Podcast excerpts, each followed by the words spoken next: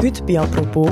Ich kann nicht mehr laufen, ich kann nicht liegen, ich schwitze einfach und brülle und denke mir so, what the actual fuck läuft eigentlich in meinem Körper? Endometriose. Oder eine Krankheit, die Menschschmerzen fast unaushaltbar macht.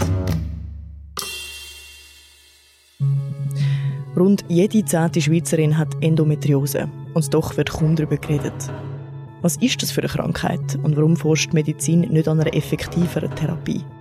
Darüber reden wir heute bei «Apropos», einem täglichen Podcast vom «Tagesanzeiger» und der Redaktion Tamedia. Mein Name ist Lara Bachmann und bei mir im Studio ist Sascha Britzko, Journalistin beim Zürich-Ressort vom «Tagesanzeiger». Hoi Sascha. Hoi Laura. Mein Leben ist sehr ungewiss, aber ich weiß, ich habe meine Tage und es wird garantiert wehtun. Ich habe Endometriose. Das sind so krasse Schmerzen, das hält man wirklich nicht aus. Es ist so, als hätte ich 45 Messer in meinem Unterleib und die äh, werden bewegt durch irgendeine Kraft. Ich kann nicht mehr laufen, ich kann nicht liegen, ich schwitze einfach und brülle und denke mir so, what the actual fuck läuft eigentlich in meinem Körper? Sascha, wir haben da gerade Moderatorin Gülscha Adili im SRF-Webformat We, Myself and Why gehört. Für deinen Text über Endometriose hast du auch mit ihr geredet und du beschreibst dort, wie die Gülscha bei einem Moderationsjob hinter der Bühne zusammenbricht. Kannst du uns nochmal an den Moment mitnehmen? In dem Moment ist die Gülscha an der Frankfurter Buchmesse und drüllt einen Videobeitrag. Sie ist selbstständige Moderatorin, teilweise in Zürich, teilweise in Berlin unterwegs. Und Währenddessen sie mit ihren Protagonistinnen und Protagonisten redet, merkt sie, dass ihrem Buch so ein Stechen anfängt. Es ist zuerst ganz wenig, es sind so kleine Krämpfe, aber sie werden immer häufiger und immer mehr. Sie weiß genau, was das bedeutet. Sie schaut auf ihre Zyklus-App, sieht, dass es Zeit ist und rennt sofort in die Garderobe, nimmt es Ibuprofen 400 Milligramm schluckt es ab, aber es ist leider schon zu spät, weil die Schmerzen überwältigend sind. Sie liegt auf dem Boden in Embryostellung, schaut gegen die Wand, kann sich nicht bewegen, kann nicht aufstehen. Währenddessen kommt Securitas rein, weil sie gehört haben, dass da irgendetwas läuft. Sieht sie am Boden liegen. Sie kann nur noch sagen, es ist alles gut, äh, ich habe nur meine Mens. Und einer von ihnen springt zurück, als würde das Blut gerade aus ihr rausschiessen. Also das hat sie regelmäßig so krasse Minzbeschwerden? Ja, Gülscha Adili hat Endometriose, so wie eigentlich jede zehnte Frau in der Schweiz auch. Das sind Menschschmerzen, die unglaublich stark sind. Also sie beschreibt das wie Messerstich im Bauch.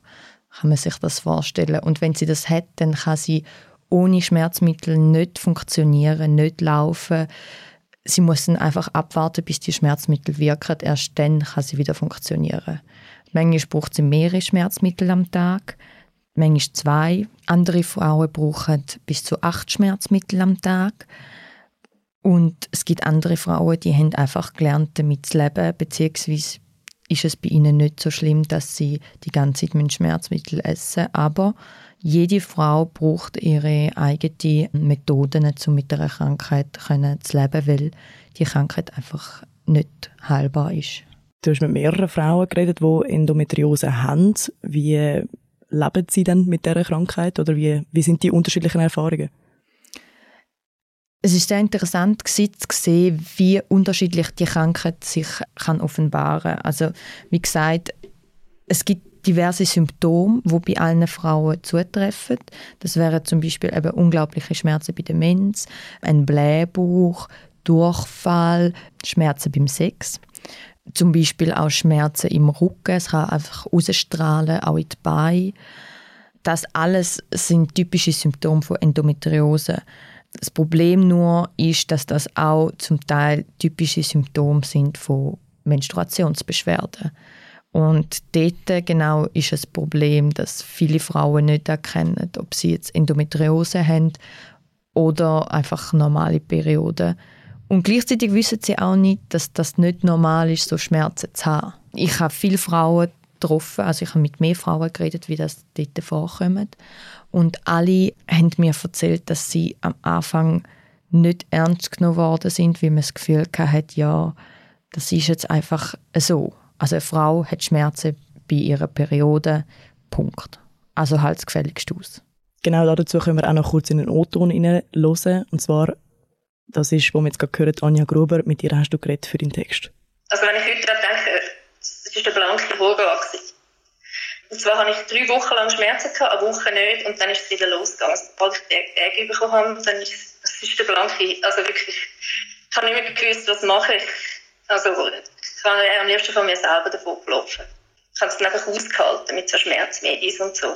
Dann habe ich irgendwie unbezahlten Urlaub genommen, ich gedacht habe, nein, ich, ich halte es nicht mehr aus und vielleicht, ja, eben. Also ich bin immer so geschwankt zwischen, jetzt finde ich jetzt dann raus, dass ich Krebs im Endstadium habe oder, äh, ja, ich bilde mir ja das noch ein und, äh, ja, es ist auch nicht so schlimm und, äh, eben.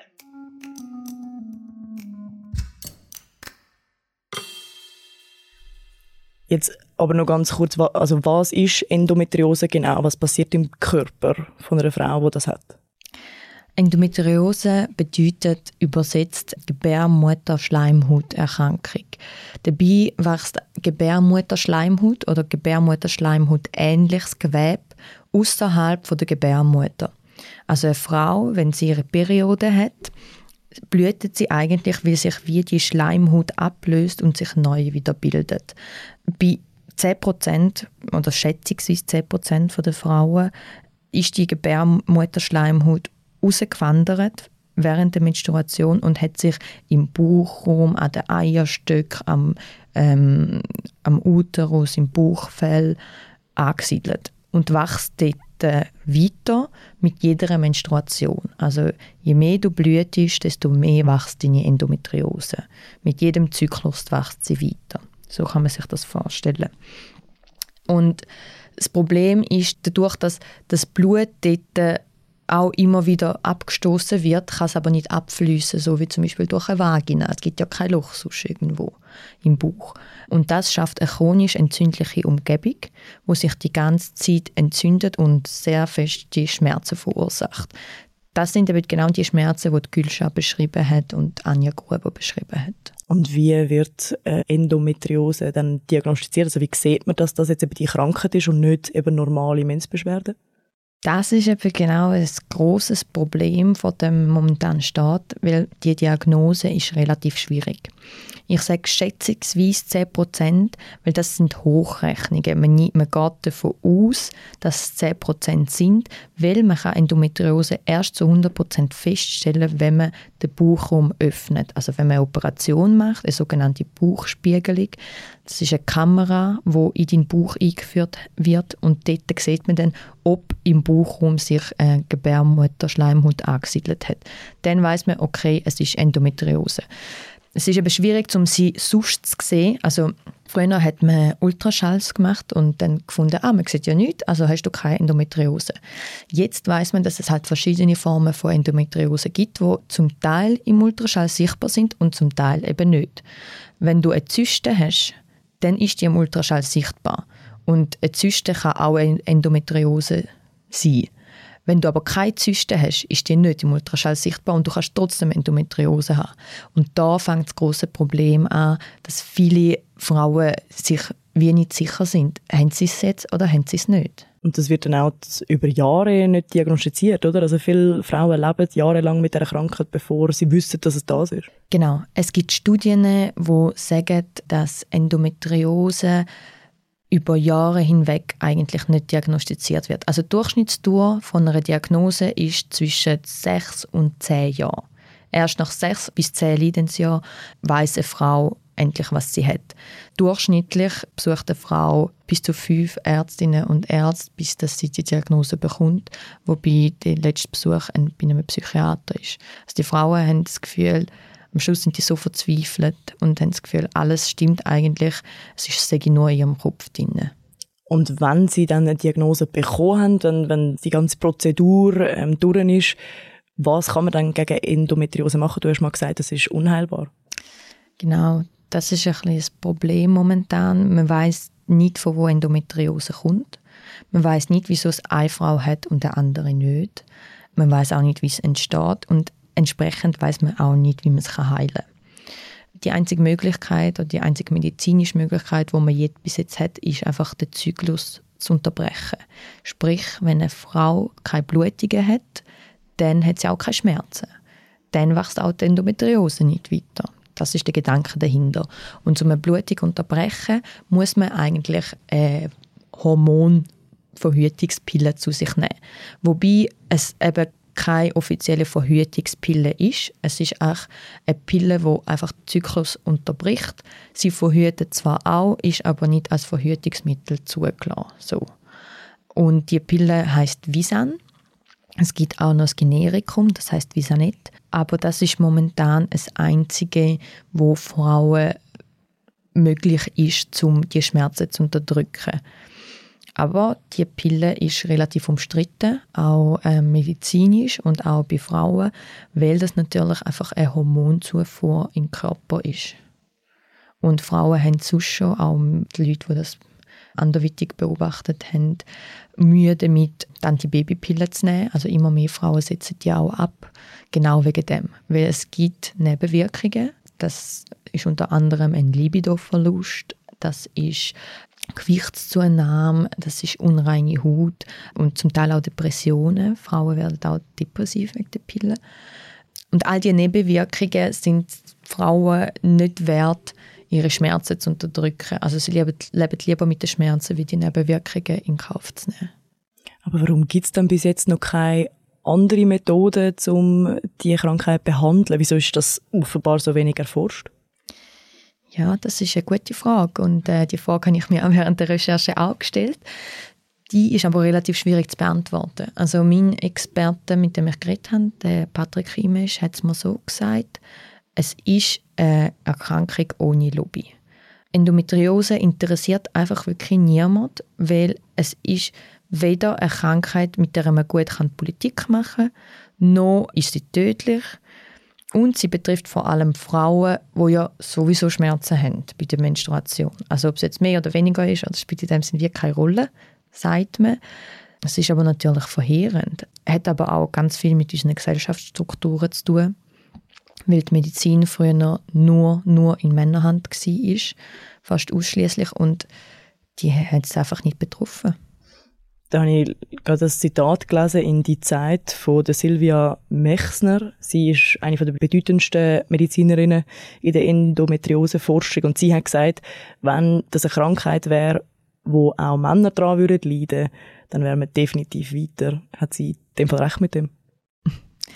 Ich rede natürlich aus einer sehr, sehr persönlichen Perspektive, aber natürlich hat sie recht damit. Also das sieht man ja auch an anderen Krankheiten. Also ich meine, Brustkrebs logischerweise viel schlimmer, logischerweise tödlich, aber gleich weit verbreitet wie Endometriose. Also genau auch 10% der Frauen haben Brustkrebs, ist aber viel erforschter und jeder kennt es. Also wenn du sagst Brustkrebs, dann weiß jeder, was gemeint ist. Mit Endometriose erntest du nur komische Blicke.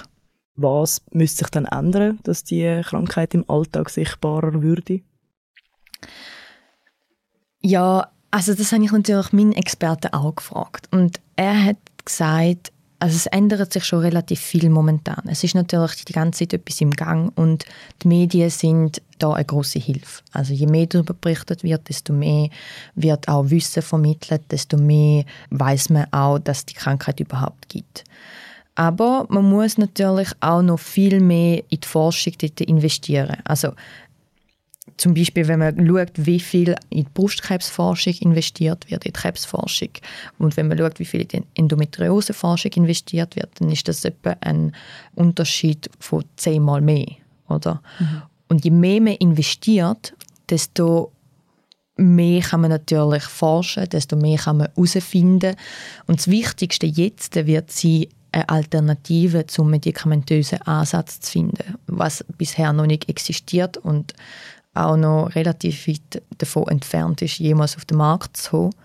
Aber dort muss man ansetzen, weil das ist eigentlich das größte Problem. Frauen, die Endometriose haben, weigern sich, zum Medikament zu nehmen, weil sie das ihrem Körper nicht antun wollen.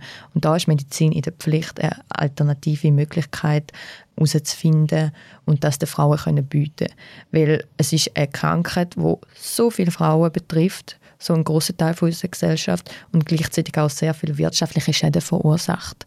Man geht davon aus, dass äh, Endometriose bis zu anderthalb Milliarden Gesundheitskosten direkte und indirekte verursacht.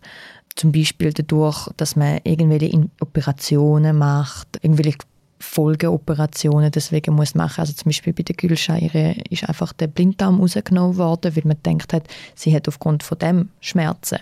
Aber die haben dann logischerweise nicht aufgehört. Jetzt nochmal eben zum zu der Gülscha zurückkommen. Der Anfang quasi passiert mit dem, dass sie zusammenbricht hinter der Bühne vor lauter Schmerzen. Jetzt hast du gerade Operationen angetönt. Wie lebt sie heute mit Endometriose? Ja, sie lebt eigentlich so weiter wie bisher. Ähm, sie nimmt einfach ähm, Medikamente zu sich, also Schmerzmittel. Sie hat sich dafür entschieden, um die Visanpille nicht zu nehmen. Sie hat gesagt, sie will das ihrem Körper nicht antun, weil das ein äh, drastischer Eingriff wäre in ihren Hormonhaushalt. Ja, und das heißt eigentlich, dass sie ihren Tagesablauf an ihren Zyklus muss anpassen. Das heißt auch, dass sie, wenn sie manchmal nicht kann arbeiten gehen, kann sie einfach nicht arbeiten gehen.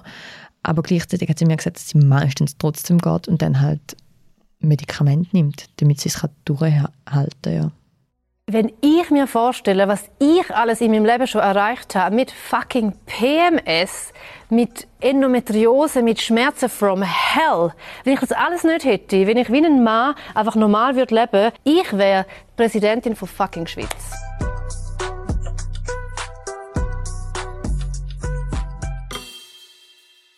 Danke, Sascha, für das Gespräch. Danke dir, Laura. Das war es, eine weitere Woche von «Apropos», einem täglichen Podcast vom «Tagesanzeiger» und der Redaktion Tamedia. Der Podcast wird moderiert von Philipp Loser und Mirja Gabatuller. Gastmoderation machen ich, Laura Bachmann und Annik Hosmann. Produziert wird der Podcast von Vivienne Kuster und von mir. Und übrigens noch eine Hörempfehlung. Die Gülscha Adili war auch mal zu Gast im Tamedia-Podcast «Wahrheit, Wein und Eisenring». Im Gespräch mit Yvonne Eisenring geht es mitunter auch um ihre Endometriose. Lohnt sich zum Reinhören. Es war nämlich das erste Mal überhaupt, gewesen, wo Gülscha öffentlich für eine Krankheit geredet hat. Ich verlinke heute die Episode in den Show Notes. Und hören noch ganz bis am Schluss. Es kommt noch Nachricht von der EF Manns, Redaktorin beim Tagi im Zürich Ressort. Schön, habt ihr zugelassen. Wir hören uns am Montag wieder. Ciao zusammen. Hallo miteinander, mein Name ist Eve Manns. Ich bin Redaktorin beim Tagesanzeiger im Zürich Ressort. Meine Leidenschaft gilt den Menschen und ihren Geschichten. Sechs, weil sie für bessere Velowege kämpfen, in einer neuen Wohnform wohnen oder irgendetwas Überraschendes erfunden haben. Ich höre ihnen gerne zu, weil ich durch sie meine Stadt immer wieder neu kennenlerne. Ihre Geschichte versuche ich so in Worte zu fassen und einzuordnen, dass Tagi-Leserinnen und Leser auch ein bisschen mehr hinter die Fassade von Zürich sehen. Ich möchte qualitativ guten Journalismus machen. Das braucht Zeit und kostet. Darum bin ich froh, wenn ihr meine Arbeit und die von meiner Redaktion mit einem Abo unterstützt. Alle Infos gibt es auf tagiabo.ch.